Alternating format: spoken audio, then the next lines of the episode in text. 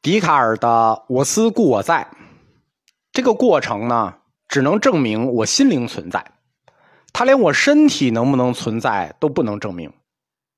举个简单的例子，For example，电影《黑客帝国》就是笛卡尔独我哲学的一个直接解释。桶中大脑，每个人的意识都在一个桶里，是一个桶里的大脑，只要大脑活着。剩下的一切都是思维所构成的。那活在黑客帝国里，在这个思维里，我们只能推断出我们心灵的存在，而不能推断出一切客观存在。由于我们是用心灵在思考存在问题，所以心灵中的任何状态都不是我们理解下的客观存在，只是我们主观意识下的意志存在。因此，我们无从知道存在是什么。啊，这个问题啊，就是存在是什么这个问题，那这问了上千年了。一千年以后，英国圣公会的大主教乔治·贝克莱提出：“存在即是被感知。”就是我给老百姓一句话，直接解释存在吧。什么是存在？存在即是被感知。这个就比较踏实，这句话就很踏实。他就说，我们最终。只能通过感知来把握物质，但是这个物质是不是真实存在，我们根本无法绕过心灵去证明。那大主教说的其实还是高尔基亚三命题中的第二个，即使存在，我们也不知道它是什么。如果你坚持，就是即使是黑客帝国的心灵存在，我也是已经明确意识到我是存在的了。对吧？就我就一个大脑存在，我也是存在，那也没有用。为什么没有用？高尔基亚三命题还有第三个在等着你。他的第三个命题是：即使你知道什么是存在，哎，你是那个桶里的大脑，你知道你存在，你知道你是存在了，对吧？知道也没有用，因为你无法告诉他人存在是什么。三命题第三个就是这句话：即使你知道什么是存在，也无法告诉别人存在是什么。这个举一个日常的例子啊，比如你跟一个人说“我牙疼”，那这个牙疼肯定是真实存在的，对吧？你疼吗？但别人真的清楚你牙疼到底是什么吗？你就知道你牙疼，一个具体什么状态的疼？你跟一个生活在赤道里的人讲这北海道的大雪，他真能理解你所讲的雪那个存在的样子吗？高尔基亚指出，人和人沟通用的是语言，而语言表达和基于的都是概念，只有概念，没有真实，并且这些概念也是模糊的。我在佛教哲学里讲过，花 （flower） 什么花对吧？那花就多了，这一个字后面那就多了，因为语言描述的存在只是概念存在，描述了一个概念而已。它并没有传达出真实的存在，这话听着很扯啊，其实它一点也不扯。我们生活中有大量的事物，确实是你即使意识到它存在，你也无法去沟通，无法去表达。比如说，你意识到你找到了真爱，真爱存在，哎呦，太不容易了，竟然找到真爱了，真爱存在了。但是你如何告诉别人什么是真爱呢？对吧？True love。真爱和普通的爱，你怎么告诉别人？比如佛教禅宗讲顿悟，说你悟了，那你顿悟什么了？顿悟之后你感受到什么了？你能跟人说清楚吗？你怎么开悟了？开悟什么感觉？所以说，你自己说的那就叫大妄语。一句话解释，你无法描述存在。这个问题就是我在佛教思想这课里讲的维特根斯坦的边界。由此，高尔基亚三个命题的循环论证就构成了。第一个命题，一切都不存在。这个命题推出了没有一个不存在是存在的，但是有存在。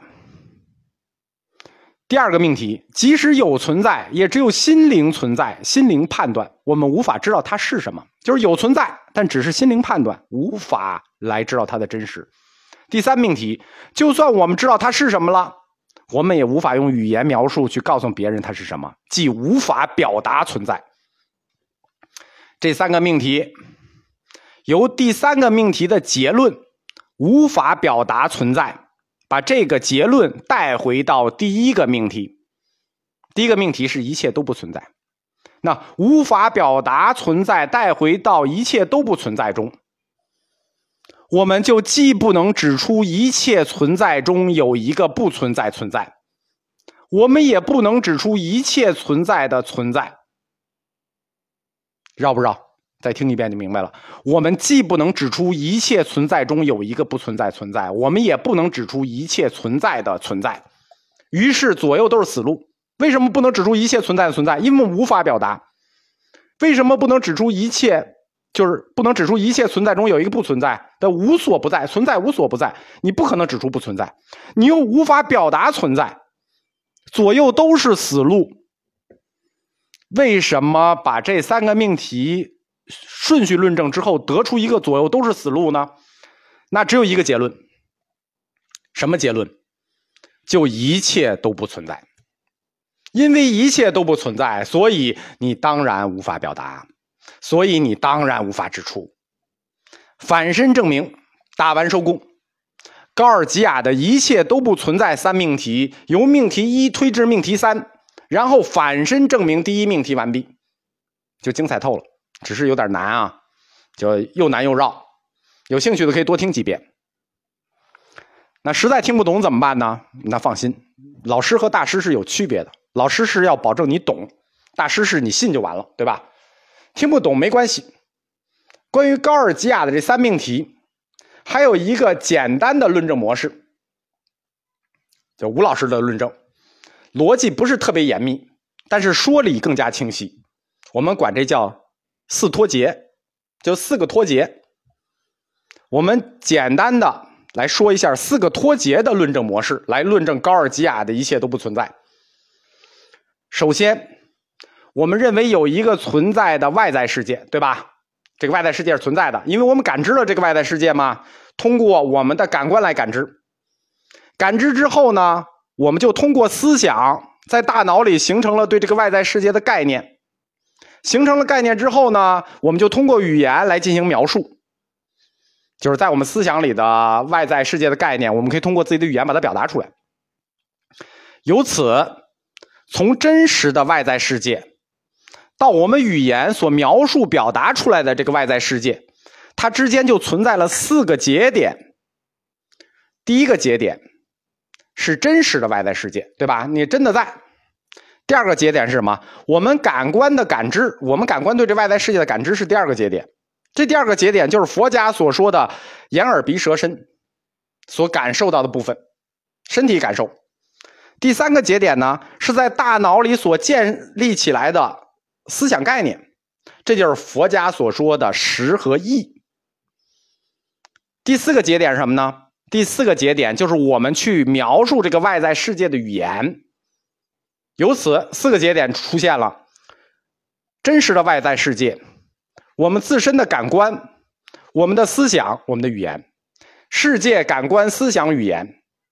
这四个节点之间的连接是一种意志连接，就是它们连接起来，通过信息连接起来。但这四个环节，每个环节其实都是脱节的。外在世界和感官世界之间的传递，对吧？感官世界和思想之间的传递，就是你看到了、感受到了，建立到感受和真实，感受到思想，思想到语言之间的传递，最后是语言再次还原这个外部世界。这四个节点之间都是意志连接，换句话说，它们之间信息传递不是一种类型。高尔基亚的第二个命题，即使存在，我们也不知道它是什么。